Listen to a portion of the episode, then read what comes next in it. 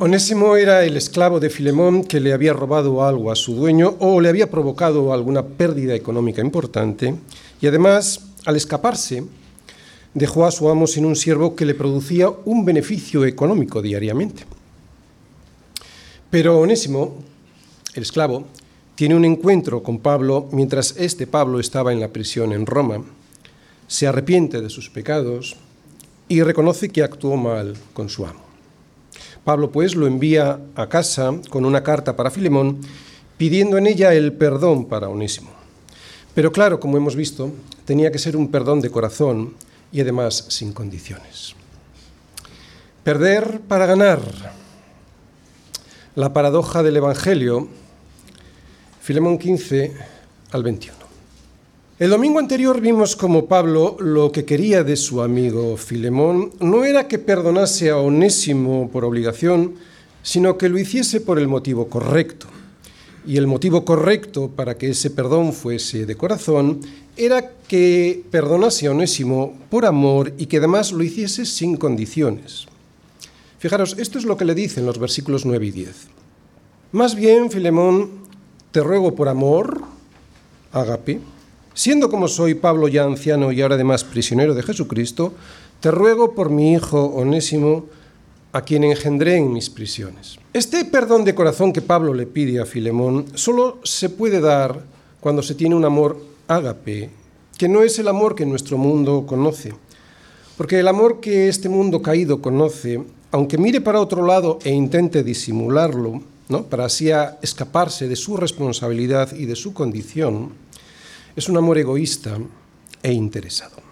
Sin embargo, este amor ágape que viene del cielo es un amor que todo lo da, todo todo lo da y nunca se queja, un amor siempre paciente y nunca envidioso, un amor que no se irrita ni lleva la cuenta de las ofensas, un amor que todo lo cree y todo lo espera, un amor que todo lo soporta y siempre confía. El amor que viene de Cristo es un amor que nunca deja de ser. ¡Wow! Esto es lo que nos enseña Pablo en 1 Corintios 13. Y cualquiera que esté sin Cristo y sea mínimamente honesto consigo mismo, tiene que reconocer que ese, que ese amor jamás lo tuvo. Puede que encuentre trazas del mismo porque hemos sido hechos a la imagen de Dios, pero la Biblia dice que esa imagen, esa imagen original del amor que vino del cielo y que nos fue regalado, se destrozó con el pecado. Ahí caímos y ahí estamos, pero podemos ser levantados y es bueno saberlo.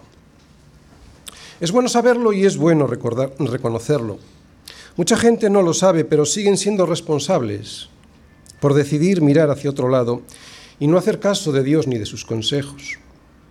Esa desobediencia termina por cauterizarles la conciencia. Esa desobediencia permanente termina por cauterizarles esa conciencia que les está avisando.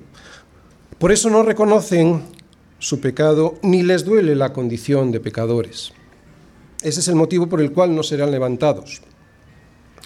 Pero un cristiano sí que es levantado por la gracia de Dios, aunque ha de dejar que esa gracia siga trabajando en él todos los días, porque todos nosotros también podemos caer. De hecho, caemos bastante más de lo que nos gustaría. Bien, pues eso es lo que Pablo le está mostrando a Filemón, que tiene que seguir dejando trabajar a Dios en su vida, que cuando llegue Onésimo a casa tendrá que humillar su orgullo para poder exaltar la gracia de Dios. ¿Te has dado cuenta de lo que acabo de decir? Que cuando llegue Onésimo a su casa, tendrá que humillar su orgullo para exaltar la gracia de Dios. O sea, hacerse más pequeño él para que Dios sea más grande. Y para exaltar la gracia de Dios, para exaltar el regalo de la salvación que Dios le ha dado, lo que tiene que hacer Filemón es mostrar la santidad de su carácter, exactamente igual como lo había estado haciendo hasta ese momento. Pablo ya conocía la santidad del carácter de Filemón. En su prisión en Roma, Pablo había oído del amor y de la fe que él tenía hacia el Señor Jesús y para con todos los santos de su iglesia. Pero Filemón, le dice Pablo, has de tener cuidado, has de seguir así. Por eso le escribe para que tenga cuidado de no caer en la carne, o sea, en el orgullo de no perdonar al hermano. Porque para, esa, para que esa iglesia siga siendo lo que quiere el Señor, para que siga esa iglesia exaltando el nombre y la gracia de Dios en la salvación, han de seguir soportándose los unos a los otros, perdonándose los unos a los otros, y si alguno tuviera queja contra otro, de la manera que Cristo los perdonó, así también debía, debían hacerlo ellos. También Filemón. De la manera que Cristo nos perdonó. Híjole, francamente es muy retador para todos nosotros haber recibido semejante perdón y no regalar la misma gracia, el mismo perdón a aquellos que llegan a la iglesia arrepentidos pidiendo ser perdonados. Parece fácil, ¿verdad? Pero es bastante más complicado de lo que parece. Vamos todos a Mateo 18. Mateo 18, versículos del 21 al 35. Dice así, entonces se le acercó Pedro y le dijo, Señor, ¿cuántas veces perdonaré a mi hermano que peque contra mí? ¿Hasta siete? Jesús le dijo, no te digo hasta siete, sino aún hasta setenta veces siete. Por lo cual el reino de los cielos es semejante a un rey que quiso hacer cuentas con sus siervos. Y comenzando a hacer cuentas, le fue presentado uno que le debía diez mil talentos. A este como no pudo pagar, ordenó su señor venderle y a su mujer e hijos y todo lo que tenía para que se le pagase la deuda. Entonces aquel siervo, postrado, le suplicaba diciendo, Señor, ten paciencia conmigo y yo te lo pagaré todo. El señor de aquel siervo, movido a misericordia, le soltó y le perdonó la deuda. Pero saliendo aquel siervo halló a uno de sus consiervos que le debía cien denarios y asiendo de él le ahogaba diciendo, págame lo que me debes. Entonces su consiervo, postrándose a sus pies, le rogaba diciendo, ten paciencia conmigo y yo te lo pagaré todo. Mas él no quiso, sino fue y le echó en la cárcel hasta que pagase la deuda. Viendo a sus consiervos lo que pasaba, se entristecieron mucho y fueron y refirieron a su señor todo lo que había pasado. Entonces, llamándole su señor, le dijo, siervo malvado, Toda aquella deuda te perdoné porque me rogaste. ¿No debías tú también tener misericordia de tu consiervo como yo tuve misericordia de ti? Entonces su señor enojado le entregó a los verdugos hasta que pagase todo lo que debía. Así también mi Padre Celestial hará con vosotros, si no perdonáis de todo corazón, de todo corazón, de todo corazón, de todo corazón, cada uno a su hermano sus ofensas. Desde luego parece una aberración lo que leemos en Mateo 18 y no cabe ninguna duda que lo es. Pero cuando es a nosotros a quienes nos toca perdonar una deuda, lo vemos de manera diferente. Por eso el Señor nos avisa. ¿O qué crees? ¿Que Mateo 18 no está escrito para ti? Por eso Pablo se lo recuerda a Filemón. El Señor conoce nuestra condición sabe que somos polvo y sabe que del polvo nada se puede esperar.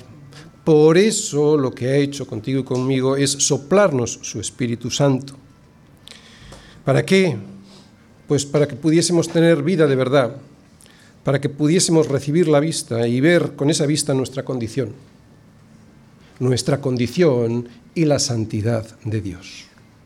Por eso Pablo escribe esta carta para recordarle a Filemón cuál es su condición y cuál y cómo es la santidad de Dios, esa santidad, esa santidad de Dios que le reclama para sus hijos un carácter semejante al de Cristo. Es cierto que Pablo le escribe con mucha delicadeza a Filemón, pero no deja de decirle lo que espera de alguien que ha sido regenerado y que ha entendido esa gracia de su salvación a través del perdón en amor de Cristo sobre una cruz. Perdiéndolo todo, Cristo nos ganó para el Padre. Perder para ganar. El perdón en amor perdiéndolo todo sobre una cruz. Eso es lo que hizo el Señor. Mirad, esta es la manera en la que Cristo nos perdonó, muriendo por amor para pagar lo que nos correspondía pagar a nosotros. Pues de la misma manera, Filemón. ¿Hay alguien aquí, algún Filemón? De la misma manera, Filemón, de la manera que Cristo te perdonó, Perdona de la misma manera. Si el Señor, Filemón, si el Señor Filemón, escucha, si el Señor se despojó a sí mismo y tomando forma de siervo se humilló a sí mismo, haciéndose obediente hasta, hasta la muerte y muerte de cruz. Ahora, Filemón, tú que eres el amo, ahora toma forma de siervo y haz lo mismo. Leamos la carta entera para ver todo en su contexto. Pablo, prisionero de Jesucristo y el hermano Timoteo, al amado Filemón, colaborador nuestro. Y a la amada hermana Apia y a Arquipo, nuestro compañero de milicia, y a la iglesia que está en tu casa. Gracia y paz a vosotros de nuestro Padre y del Señor Jesucristo.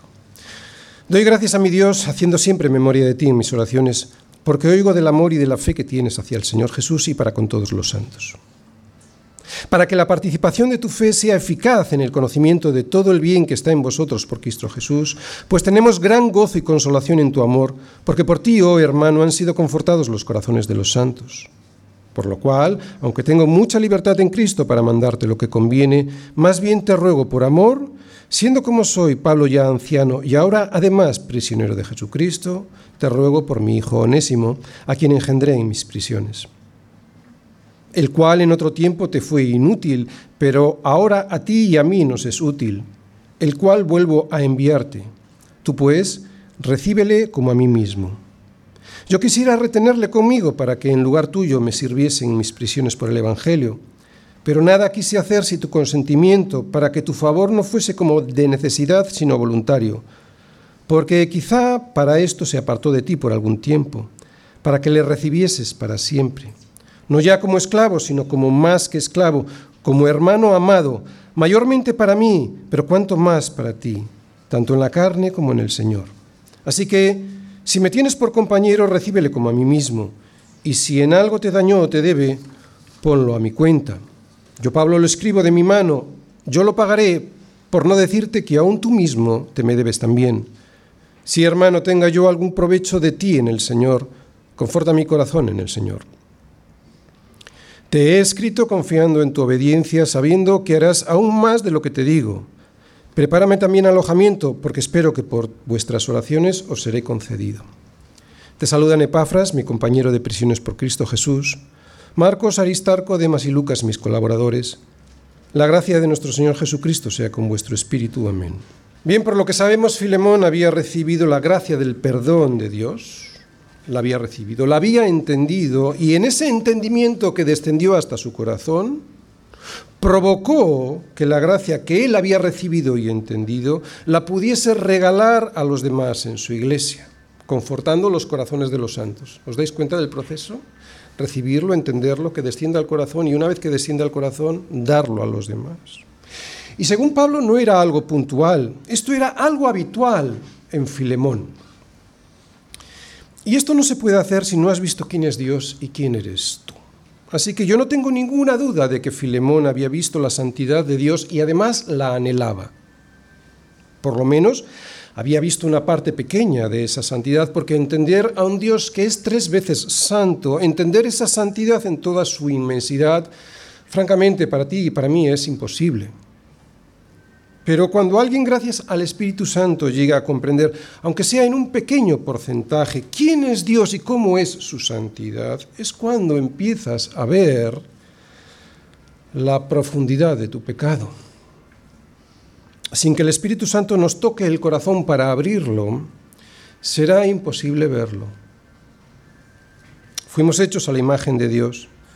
Sin embargo, esa imagen que Él nos regaló la rompimos pero Cristo vino para restituirla. Por eso, si estamos en Cristo, que es la imagen misma de su sustancia, si estamos en Él, entonces sí que podremos perdonarnos los unos a, los otros, de la misma manera que Cristo nos perdonó. Si en este mundo no habría pecado, no haría falta el perdón porque nadie ofendería a nadie. Pero aquí todos nos ofendemos mucho y muchas veces. Vivimos en un mundo caído en el que también nosotros, a veces incluso hasta sin quererlo, provocamos caídas a los demás que nos rodean. Incluso hacemos caer a aquellos que más, a los cuales más queremos. Tenemos que saberlo y nos tiene que doler. Debemos asomarnos al abismo profundo de nuestro corazón y ver allí cómo es de podrida la suciedad de nuestro pecado. Por mucho que nos duela, debemos mirar allí dentro para poder conocernos y reconocernos en ese pecado. Solo así podremos pedir perdón primero, de corazón. Solo así podremos llegar a perdonar como Cristo nos perdonó después. Onésimo tomó la decisión correcta de volver a casa y presentarse delante de su amo Filemón para pedir perdón por lo ocurrido y someterse al juicio que le esperaba. Podría ser declarado culpable, podría ser perdonado por obligación, ¿no? Filemón podría perdonarle como por obligación religiosa, o podría ser perdonado por amor. Pero para hacer las cosas bien, Onésimo debía volver a casa. Tenía que correr un riesgo. Pero Onésimo llevaba en su mano una carta, y esta carta es la que estamos viendo. Y en esta carta, Pablo le pide a Filemón que perdone a su esclavo Onésimo y que lo haga por amor, con el mismo amor que él, Filemón, recibió de Cristo y su sacrificio vicario en la cruz, ¿no? cuando creyó en el sacrificio vicario del Señor. Por eso Pablo ora primero por Filemón y le escribe esta carta y le dice, que aunque hasta el día de hoy ha estado confortando los corazones de los santos que han, ido, llegando hasta su iglesia, todavía le quedaba algo pendiente por hacer, perdonar. Por lo cual, y esto fue lo que vimos el domingo anterior, por lo cual, aunque tengo mucha libertad en Cristo para mandarte lo que conviene, o sea, obligarte por mi autoridad como apóstol de Jesucristo a que perdones a Onésimo, más bien te ruego por amor, siendo como soy, Pablo ya anciano y ahora además prisionero de Jesucristo, te ruego por mi hijo Onésimo a quien engendré en mis prisiones, el cual en otro tiempo te fue inútil, pero ahora a ti y a mí nos es útil, el cual vuelvo a enviarte. Tú pues, recíbele como a mí mismo. Yo quisiera retenerle conmigo para que en lugar tuyo me sirviese en mis prisiones por el Evangelio pero nada quise hacer sin tu consentimiento para que tu favor no fuese como de necesidad, sino voluntario. Bien, cuando vimos estos versículos lo que vimos es que había tres personas implicadas, básicamente, ¿verdad? A Pablo, en la primera parte, a Pablo como el abogado, versículos del 8 al 10, a Onésimo como el pecador que solicita el perdón, en los versículos del 11 al 13, y a Filemón como el amo que debía otorgar el perdón, versículo 14. Vamos a seguir analizando esta carta y en ella veremos cuál era el propósito último de todo lo que había sucedido entre Filemón y Onésimo y por qué tuvo que ser así. Leemos los versículos del 15 al 21. Porque quizá para esto se apartó de ti por algún tiempo, Filemón, para que le recibieses para siempre, no ya como esclavo, sino como más que esclavo, como hermano amado, mayormente para mí, pero cuanto más para ti, tanto en la carne como en el Señor Así que si me tienes por compañero, recíbele como a mí mismo, y si en algo te dañó o te debe, ponlo a mi cuenta. Yo, Pablo, lo escribo de mi mano, yo lo pagaré, por no decirte que aún tú mismo te me debes también. Si, hermano, tenga yo algún provecho de ti en el Señor, conforta mi corazón en el Señor. Te he escrito confiando en tu obediencia, sabiendo que harás aún más de lo que te digo. Muy bien, y el esquema de hoy sería el siguiente. Primera parte. La soberanía de Dios, versículos del 15 al 16. Segunda parte. El mensaje del Evangelio, versículos del 17 al 20. Y tercera parte. El resultado del Evangelio, versículo 21. Primera parte. La soberanía de Dios. Filemón, porque quizá para esto se apartó de ti por algún tiempo, para que le recibieses para siempre no ya como esclavo, sino como más que esclavo, como hermano amado, mayormente para mí, pero cuanto más para ti, tanto en la carne como en el Señor. Fijaros, dice quizás, quizá, dice Pablo. Aunque Pablo dice quizá, yo creo que él sabe el propósito del plan de Dios para Filemón y. No lo puede asegurar en esta carta de una manera concreta y cierta, pero Pablo sabe que a los que aman a Dios, todas las cosas les ayudan a bien. Esto es, a los que conforme a su propósito son llamados. Y como Filemón amaba al Señor, quizá para esto se apartó de ti algún tiempo, para que le recibieses para siempre. Eso es lo que he subrayado. Con estas palabras, lo que está mostrando Pablo a Filemón es a un Dios soberano. Y cómo Dios, en esa su soberanía, provoca un conflicto, escúchalo bien, provoca un conflicto para salvarle la vida a Onésimo. Esto es en lo que tenía que fijarse Filemón. Que Dios quería salvar un alma y no tanto tenía que fijarse en la pérdida que le había causado Onésimo en su patrimonio. Luego, luego veremos cómo incluso esa pérdida, esa pérdida no sería tal, sino que se convirtió en una ganancia, y no solo para Filemón, sino para toda la iglesia. Dios controla todo el universo, todo el universo, no solo esta tierra.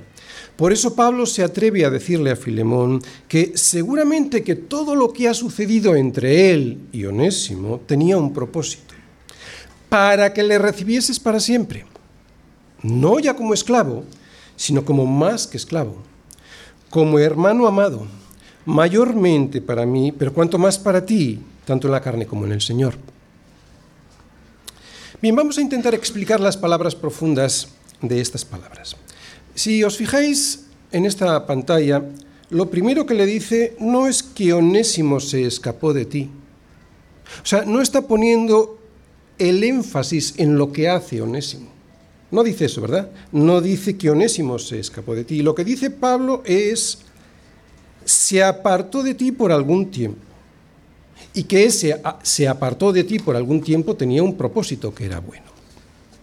Es evidente que Pablo le está diciendo entre líneas a Filemón que tiene que haber algo ahí que está y depende de la soberanía de Dios. Que tiene que tener en cuenta la voluntad de Dios en este asunto, no la voluntad de Onésimo para escaparse. Que si se fija en la voluntad de Dios usando su soberanía, podría haber algo más de lo que a simple vista parecía que había sucedido, o sea, que alguien huyó con lo robado. Cuando vemos las cosas desde abajo, y a todos nos ocurre, cuando vemos las cosas desde la tierra, en la carne, y no desde arriba, en el espíritu, nos perdemos la verdadera perspectiva de las cosas que nos suceden. Para poder ver las cosas como Dios las ve, tenemos que morir en la carne y vivir nuestra vida en el espíritu. No es fácil, pero tiene que ser así. Y lo que esto significa es que tenemos que crucificar no solo nuestros deseos, sino toda nuestra propia perspectiva de las cosas tal y como casi siempre las ven nuestros ojos y que consiste en ver solo lo mío, lo que me han hecho a mí, lo que me han dicho a mí, lo que me han quitado a mí. Y sucede normalmente esto cuando un cristiano no tiene una relación, una comunión con Dios todos los días a través de su palabra. También por no preguntarle a Dios ¿Para qué me pasa lo que me pasa? En vez de por qué. Sino preguntarle, ¿para qué me pasa lo que me pasa? Es por fiarnos muchas veces de nuestra propia opinión que siempre estará contaminada por el pecado. Bien, Pablo sin duda le está escribiendo esta carta a Filemón poniéndose en su lugar y se lo imagina muy enfadado con Onésimo, ¿no? Por lo que Onésimo le había hecho. Y sin duda Filemón tenía derecho a estarlo a estar enfadado. Pero el problema importante para Dios no era esa pérdida de Filemón, y así lo tenía que ver él, sino la ganancia que con esta pérdida él iba a tener, y no solo él. Y aquí está la paradoja del Evangelio. Mirad, cuando alguien viene a mi despacho y me cuenta algo similar, enseguida pienso en el para qué le está sucediendo lo que le está sucediendo y nunca el por qué. Y casi siempre encuentro que el motivo por el cual Dios permite estas situaciones es porque hay una ganancia a la vuelta de la esquina. Y en este punto lo importante sería lo siguiente. Si no le hago caso a Pablo, no solo no voy a recuperar lo perdido, sino que no ganaré lo que Dios tiene preparado para mí. La tozudez con la que muchos cristianos no ven la mano de Dios en estas cosas hace que muchos pierdan muchos años de su vida en discusiones, en amarguras y en falta de bendición y de propósito para sus vidas. Y que conste que yo entiendo el dolor de la pérdida por la que se quejan. Pero somos seguidores de Jesús. Y Él nos dice que si alguno quiere venir en pos de mí, entonces niéguese a sí mismo, tome su cruz cada día y entonces, solo entonces, sígame. Por eso, hasta que no decidamos perder aquello que ya sabemos que está perdido crucificándolo en una cruz, no ganaremos lo que Dios quiere entregarnos. Pero cuando hablo de perderlo, lo digo de verdad. No solo de palabra y a los cinco minutos, pues ya me encuentro otra vez con mi corazón hurgando en eso que perdí. Por eso Pablo se lo explica de esta manera en estos versículos, para que Filemón pudiese darse cuenta que era Dios quien había preparado todo. ¡Wow! Qué interesante. Esto en esto tenemos que vivir en la soberanía de Dios. Para que Filemón pudiera darse cuenta que eso que le había sucedido, que esa situación que le había tocado vivir, Dios estaba detrás, ¿no? Detrás de esa situación.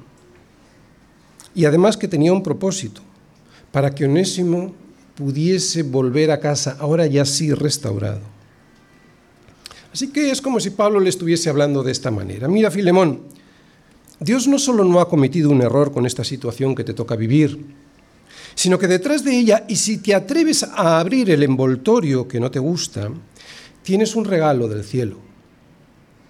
Y es que, Filemón, antes tenías un esclavo, pero ahora tienes más que un esclavo. Tienes un hermano amado y además para siempre.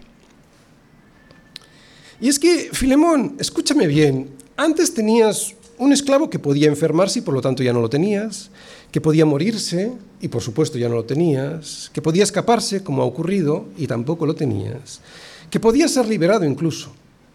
Pero ahora tienes un hermano que será para siempre, aquí y en la eternidad.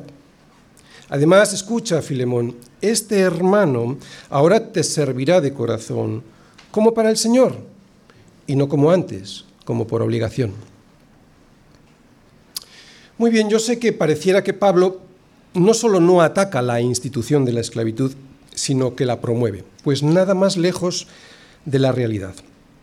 Porque esta frase que hemos leído ahí, porque quizá para esto se apartó de ti por algún tiempo, para que le recibieses para siempre, no ya como esclavo, sino como más que esclavo, como hermano amado, lo que realmente contiene es una bomba que detona desde dentro a una institución que veía en el esclavo no a una persona, sino una propiedad. Fíjate bien, con esta frase, Pablo no solo le da la dignidad a Onésimo que cualquier persona tiene, sino que lo iguala a su amo. Más aún, le convierte a alguien de su propia familia, su propio hermano, como para no destruir la institución de la esclavitud. Onésimo ahora ya es un miembro de la familia de Filemón. Es un hermano que además es un hermano amado, esto es mucho más revolucionario que cualquier estatuto de los trabajadores o cualquier ley laboral del siglo XXI. Muchísimo más revolucionario. Un hermano al que voy a amar y por lo tanto a un hermano al que voy a tratar bien, yo como Filemón, y también un hermano amado que me va a servir bien porque lo va a hacer como para el Señor. Así que Filemón si eres capaz de perdonar a Onésimo por el motivo correcto, lo que vas a hacer es abrir un regalo que Dios tiene para ti. Todavía no lo ves porque tienes que abrirlo, pero es un regalo que viene de la soberanía de Dios. Y si lo abres con fe y perdonando a Onésimo por amor, esa pérdida que tú creías que habías sufrido no será tal, sino que se convertirá en una gran ganancia. Una gran ganancia no solo para ti, Filemón, sino para mí, Pablo, y para toda tu iglesia. Perder para ganar. Ese fue el sacrificio que hizo Cristo por ti y por mí. Y evidentemente fue gran ganancia para toda la iglesia. ¿Os dais cuenta? Bien, acabamos de ver en estos versículos la soberanía de Dios actuando para conseguir la salvación de un alma perdida. Y además tenía un propósito en todas las personas que, le que rodeaban esta situación, un propósito bueno. Lo que parecía un error de Dios, en realidad era la forma de salvar a Onésimo y de beneficiar a Filemón, a Pablo y a toda la iglesia. Ya estaba todo preparado. Ahora solo faltaba que la petición que Pablo le pide a Filemón para que perdone a Onésimo se haga efectiva. Pero no vamos a llegar ahí. Antes hay que dejar clara una cosa, y así lo va a hacer Pablo. Lo que se rompe hay que pagarlo. Dios es bueno, pero dentro de esa bondad está incluida su justicia. Si no fuese así, si Dios no fuese, no fuese justo, entonces no sería bueno, y Pablo lo sabe. Segunda parte, el mensaje del Evangelio, versículos del 17 al 20. Así que, Filemón, si me tienes por compañero, recíbele como a mí mismo, y si en algo te dañó o te debe, ponlo a mi cuenta. Yo, Pablo, lo escribo de mi mano, yo lo pagaré, por no decirte que aún tú mismo te me debes también. Si, hermano, tenga yo algún provecho de ti en el Señor, conforta mi corazón en el Señor. Así que si me tienes por compañero, ¿veis esa palabra? Bien, esa palabra que en castellano, que en español está traducida como compañero, en griego es koinonos, o sea, koinonía, o sea, comunión. Esa es la palabra que veis ahí. Y por lo tanto comunión significa algo más, mucho más que simplemente amistad. Comunión es formar parte de un mismo cuerpo y en este, y en este caso el cuerpo de Cristo. Fijaros, Pablo no se pone delante de Filemón como un apóstol de Jesucristo, se pone al lado como un compañero en el ministerio. Y de alguna manera Pablo le está diciendo algo parecido a esto. Así que si me tienes por compañero en el ministerio, en el cuerpo de Cristo, Ahora también tendrás que ver a mi amado hermano Onésimo como un hermano tuyo. Y como yo sé que lo que se rompe hay que arreglarlo, porque en el reino de Dios no se puede mantener la injusticia, entonces, si crees que en vez de sufrir tú esa pérdida, la tengo que sufrir yo, estoy dispuesto a hacerlo, dice Pablo. Por eso, si en algo te dañó o te debe, ponlo a mi cuenta. Este es el mensaje central del Evangelio. El perdón de los pecados va siempre seguido por la restitución de la justicia. Cristo perdonó los pecados de aquellos que se arrepienten y desean ser perdonados cuando los cargó sobre él en una cruz y al mismo tiempo imputó trasladó su propia justicia a los que han sido perdonados para entrar en casa como justos, para entrar en casa como justos, para entrar en casa como justos, como si nunca hubiesen pecado, como si nunca le hubiesen robado la gloria a Dios. Seguro que esta frase de Pablo, ponlo a mi cuenta, fue fundamental para que su carta a Filemón esté ahora en el Nuevo Testamento, porque es como una imagen, es como una sombra de lo que Cristo hizo en la cruz por nosotros. Esto es central en el Evangelio, ponlo a mi cuenta es central. Sin la justicia no se puede entrar al reino de Dios. No vale con ser solo inocente, o sea, no tener ningún pecado. Hay que ser justo. Hay que ser justo para poder entrar. Por eso es importantísimo, fundamental, entender la doble imputación que Cristo hizo sobre la cruz. Allí Él imputó, o se imputó más bien nuestro pecado, cargó a su cuenta nuestros pecados, y allí también Él nos imputó su justicia, o sea, abonó a nuestra cuenta su propia vida justa. Pablo está presentando a Filemón, a su esclavo Onésimo, como alguien no solo arrepentido, o sea, inocente, sino también justo o sea que no robó o dañó nunca nada a Filemón. ¿Por qué? Pues porque si en algo te dañó o te debe Filemón, sabes que puedes ponerlo a mi cuenta. Déjale limpio, hazle justo. Es fundamental que Pablo elimine cualquier barrera entre Onésimo y Filemón.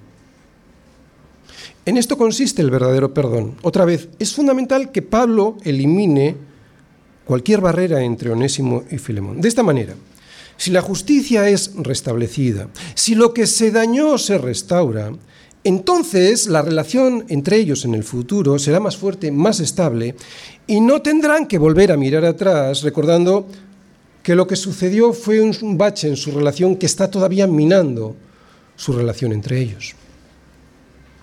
Porque el perdón no está completo cuando se mira hacia otro lado. Ese es un perdón que queda cojo. El perdón está completo cuando la justicia ha sido satisfecha. O paga Filemón o paga Pablo. Por el motivo que haya sido, Onésimo no podía pagar.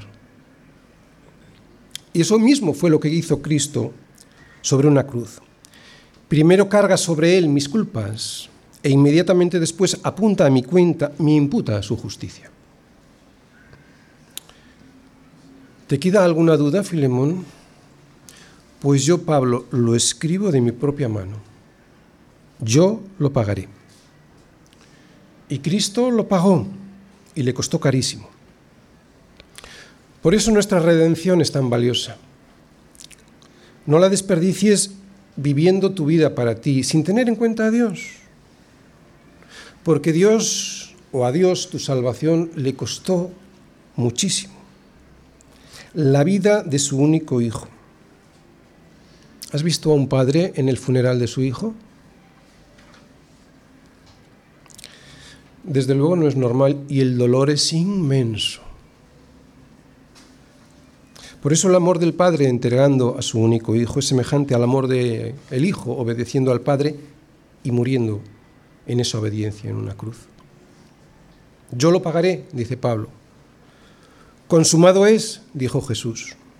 Los dos términos son dos términos económicos que significan lo mismo. Y lo que implican es que una deuda está saldada. Cuando un banco recibe el dinero que le debemos, no hay nadie en el mundo que nos pueda acusar de que le debemos esa deuda. La haya pagado quien la haya pagado, haya, haya hecho ese apunte, esa imputación en mi cuenta, quien lo haya hecho, esa deuda está saldada. Jurídicamente es imposible que nadie me condene. Si todos nosotros estaríamos muy contentos si un amigo nos paga la deuda de la hipoteca que tenemos con el banco por la compra de nuestra casa, ¿es verdad que sí? ¿Te lo imaginas? ¿Cuánto más contentos deberíamos de estar por la cancelación de la hipoteca que Cristo pagó y que teníamos delante de Dios? Dios sabe que nos olvidamos. Por eso nos manda recordarlo. Nos manda a recordarlo en la cena del Señor y nos manda a recordarlo también en las predicaciones. ¿Te das cuenta la importancia que tiene la predicación de la palabra de Dios? Nos olvidamos. Es necesario recordarlo. ¿Te das cuenta la necesidad de oír constantemente lo que Dios hizo por ti en una cruz? Cualquier iglesia que no lo haga, y todos los domingos, expondrá a sus miembros al olvido de que fue Cristo quien lo pagó. ¿Quién pagó por el robo que cometimos con nuestro Dios, contra nuestro Dios? Y además que Dios sufrió la pérdida de su único hijo. No podemos olvidarnos. Y yo creo que de alguna manera Pablo le está predicando aquí y se lo recuerda a Filemón cuando le dice, por no decirte que aún tú, aún tú mismo, también te me debes. Está recordando, le está predicando, le está predicando lo que ha pasado. Con esta frase intuimos que fue Pablo quien usó el Señor para que a Filemón le llegara el Evangelio y con él, con este Evangelio, el pago de la deuda que Filemón tenía con Dios. No te olvides, Filemón, le dice. El Señor ya pagó por ti y me usó a mí para que esa deuda que tenías fuera saldada. Es evidente que le está predicando que igual se estaba olvidando de algo importante. Es evidente que le está recordando que a él, a Filemón, el banco ya no le va a pedir su deuda. ¿Recordáis Mateo 18 y el siervo injusto? Se lo está recordando. Es cierto, cuando lo hemos leído nos parece abominable lo que leemos, pero cuando nosotros estamos ahí no lo vemos así. Por eso tenemos que escucharlo y saberlo. Yo, el primero, sé que puedo caer ahí. Y otra cosa que le dice Pablo a Filemón, ¿sabes que es muy fácil pensar que los demás te deben perdonar, pero que es muy difícil creer que tú tengas que hacerlo? Sí, hermano, tenga yo algún provecho de ti en el Señor, conforta mi corazón en el Señor. Filemón, reconoce tu necesidad de perdonar y de esa manera confortarás mi corazón. Filemón, si perdonas a Onésimo, además de liberarte del rencor de lo que te hizo, y eso ya es una cadena terrible y te vas a liberar de ella, además me animarás a mí. Ese es el provecho que yo tendré, Filemón. Me animarás a seguir predicando el Evangelio, incluso en esta prisión. Conforta mi alma. ¿Te has dado cuenta de que cuando alguien perdona a alguien en la iglesia, el resto de la iglesia se anima y se conforta? Bueno, pues eso es lo que le pedía también a Filemón. Lo mismo que hacía Filemón con el resto de los miembros de su iglesia, pero ahora con Onésimo. Este, pues, es otro de los efectos del perdón del Evangelio que se extiende a los miembros de la iglesia. Muy bien, hemos visto dos cosas. Primero hemos visto la soberanía de Dios en la primera parte, versículos 15 y 16, y cómo esa soberanía se plasma en el mensaje de la salvación del Evangelio, segunda parte, versículos del 17, al 20. Vamos a ver ahora el resultado práctico de esta salvación, y va a ser increíble. El resultado práctico de esta salvación. Versículo 21. Te he escrito confiando en tu obediencia sabiendo que harás aún más, aún más, aún más de lo que te digo. El resultado del Evangelio es aún más. Mirad, en el reino de los cielos lo mejor de este mundo no existirá. Otra vez, en el reino de los cielos lo mejor de este mundo, lo que más te gusta, lo que más te emociona, lo que más te satisface, eso no existirá. No solo lo peor, tampoco lo mejor. ¿Por qué? Porque lo mejor de este mundo será sustituido por lo inimaginable. ¿Lo habéis pensado? Pues está escrito. Cosas que ojo no vio, ni oído oyó, ni han subido en corazón de hombre, son las que Dios ha preparado para los que le aman. Hay muchos cristianos, probablemente prácticamente todos nosotros, que se imaginan el cielo como lo mejor de este mundo sin ninguna de las cosas malas. Pero no será así. No será así porque cosas que ojo no vio, ni oído yo, ni han subido a corazón de hombre, son las que Dios tiene preparada, preparadas para los que le aman. Por ejemplo, hay gente que piensa que el matrimonio es lo mejor que le puede pasar en la vida. Y así es, ciertamente tiene cosas muy buenas. Sin embargo, Jesús nos dice que en el reino de Dios no será así.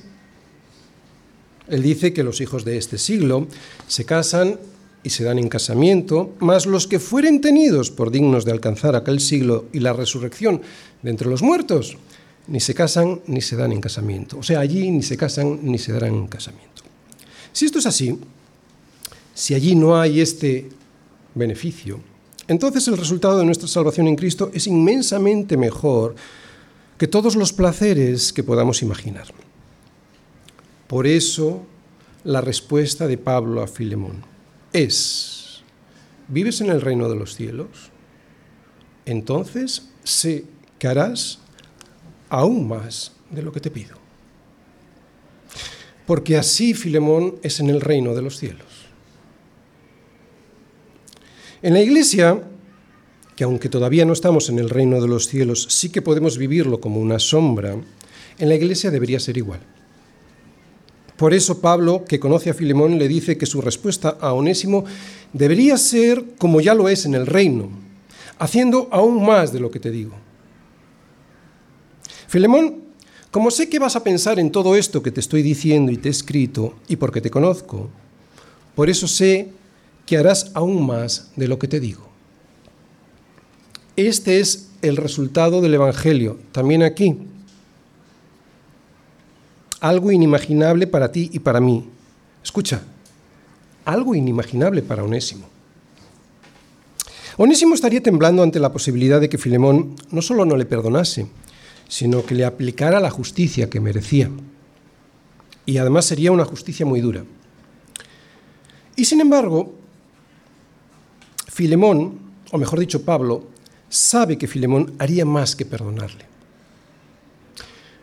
Podríamos aquí pensar que podría ser eso, pero ¿te imaginas que al llegar Onésimo a su casa le dice Filemón que en vez de hacer el trabajo que hasta ahora estaba haciendo, le podía ayudar en su labor evangelística? No lo sé. Pablo tampoco. Pero cosas que ojo no vio, ni oído oyó, ni han subido en corazón de hombre, son las que Dios ha preparado para los que le aman. Para los que le aman. Para los que le aman. Sabiendo esto, ¿qué crees que hizo Filemón? Es cierto que no lo podemos saber. Seguro que muchos nos lo hemos preguntado al leer la carta, ¿verdad? Pero yo no creo que Filemón haya defraudado a Pablo. ¿Sabes por qué? Porque esta carta era una carta personal, no era una carta dirigida a una iglesia. Una carta dirigida a una iglesia, pues nadie la hubiera roto, iba dirigida a una congregación y allí todos la iban a escuchar.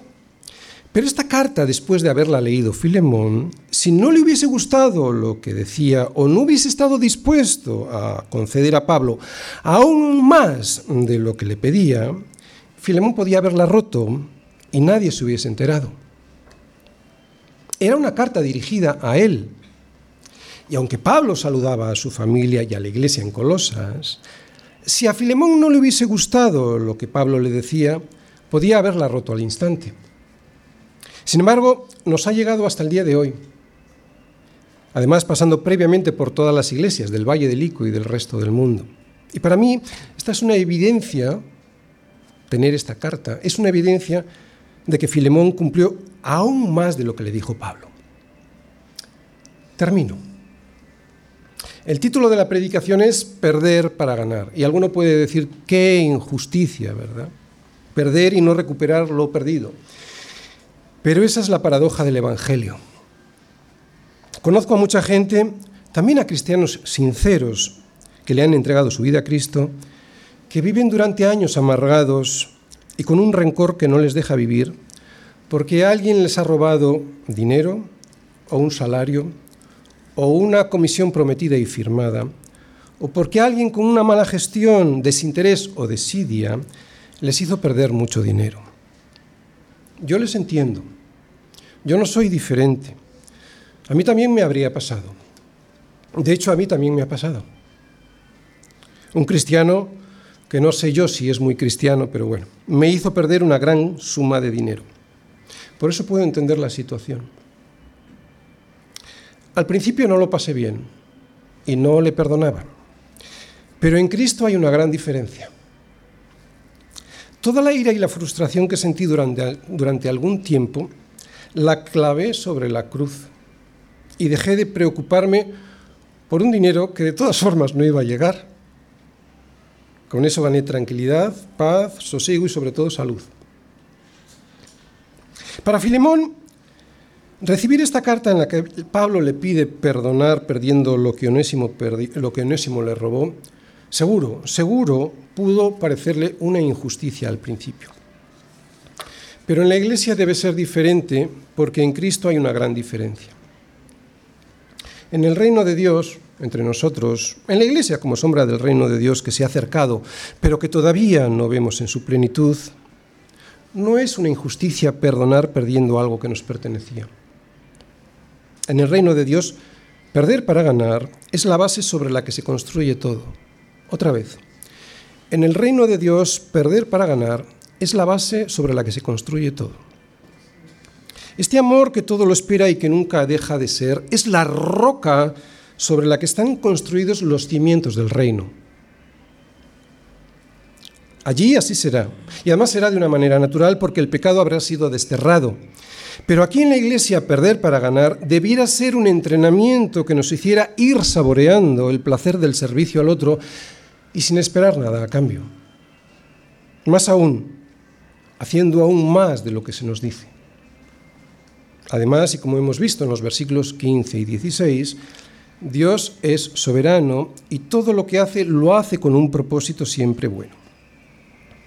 Cuando nos rendimos a esta evidencia y dejamos de luchar contra los designios de Dios que no nos gustan, cuando obedecemos su consejo de perdonar, entonces es cuando nos damos cuenta del tiempo que hemos estado perdiendo al regar con ira, rencor y tristeza nuestro corazón. Y a veces para llegar ahí pueden pasar muchos años. Incluso a veces hay cristianos que nunca terminan de llegar. No sé si serán salvos, pero desde luego si lo son, no han llegado a disfrutar del reino aquí ahora que se ha acercado en Jesucristo. Por eso, Filemón, por eso, Filemón, sé que harás aún más de lo que te digo. Amén.